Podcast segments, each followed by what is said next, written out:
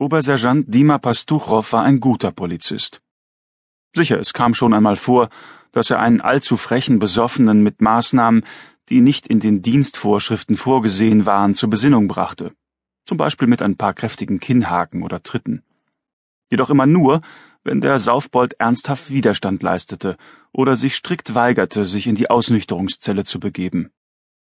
Auch bei ein paar Scheinchen, die ihm irgendein Ukraino oder Schlitzauge ohne Aufenthaltserlaubnis zusteckte, sagte er nicht Nein. Schließlich war das Gehalt eines Polizisten derart niedrig, da konnte das Bußgeld dieser Burschen ruhig in seine Taschen wandern. Er hatte auch nichts dagegen, wenn er in einem Imbiss in seinem Revier ein Glas Wasser bestellte und einen Cognac bekam, oder mit einem Hunderter bezahlte und ein Tausender Wechselgeld kriegte. Arbeit war schließlich Arbeit.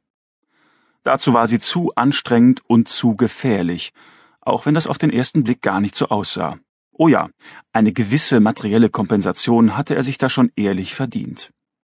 Immerhin knüpfte Dima niemals Prostituierten und kleinen Zuhältern Geld ab, prinzipiell nicht. Etwas in seiner Erziehung verbot ihm das. Auch Leute, die zwar angetrunken waren, aber noch einigermaßen klar denken konnten, verfrachtete er nicht in die Ausnüchterungszelle.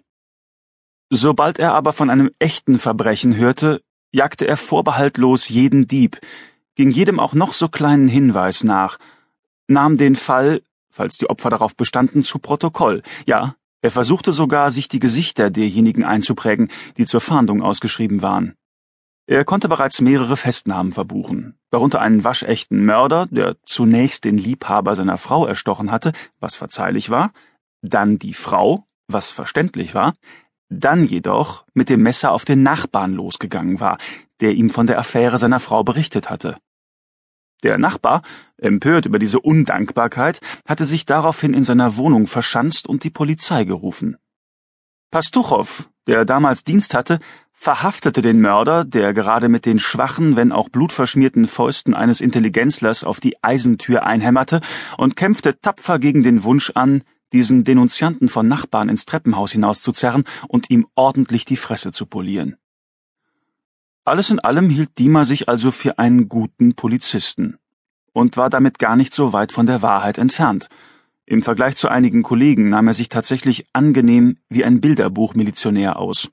Zum Beispiel wie Pfeifstängel aus dem alten Roman über Nimmerklug in Sonnenstadt. Der einzige Fleck in Dimas Dienstbiografie war im Januar des Jahres 1998 datiert, als er, damals ein frischgebackener und unerfahrener Polizist, zusammen mit Sergeant Kaminski an der Metrostation Ausstellung der Errungenschaften der Volkswirtschaft Streife lief. Kaminski leitete ihn, den jungen Milizionär, ja, damals hießen sie noch so, damals gab es das modische Polizist und das beleidigende Polyp noch nicht, an und war sehr stolz auf diese Rolle. Seine Ratschläge und Tipps zielten jedoch ausschließlich auf die Möglichkeiten, sich problemlos das magere Gehalt aufzubessern. Deshalb stieß Kaminski prompt einen begeisterten Pfiff aus, als sie einen betrunkenen jungen Kerl sahen, der durch die Fußgängerunterführung an der Metro stürmte und dabei sogar noch eine angebrochene Viertelliterflasche billigen Wodkas umklammerte. Kurzerhand hielten die beiden ihn an, überzeugt von dem Saufkopf gleich einen Fünfziger, wenn nicht gar einen Hunderter zugesteckt zu kriegen. Nur lief dann irgendwas aus dem Ruder.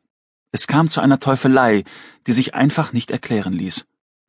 Dieser betrunkene Kerl sah sie mit einem überraschend nüchternen Blick an, und selbst wenn der Blick nicht nüchtern gewesen war, etwas Schreckliches, etwas Wildes hatte auf alle Fälle in ihm gelegen, etwas, das an einen Hund denken ließ, der schon lange keinem einzigen Menschen mehr vertraute, und forderte sie auf, sich ebenfalls zu betrinken. Und sie hatten beide gehorcht. Sie gingen zu einem Kiosk, denn obwohl bereits die letzten Jahre der chaotischen Jelzin-Ära angebrochen waren, verkaufte man Wodka nach wie vor an jeder Ecke und erstanden jeder eine Flasche, wobei sie die ganze Zeit wie wahnsinnig kicherten. Sie bekamen den gleichen billigen Fusel wie dieser Kerl, der ihnen den klugen Rat gegeben hatte. Anschließend kauften sie beide noch eine Flasche und danach noch eine.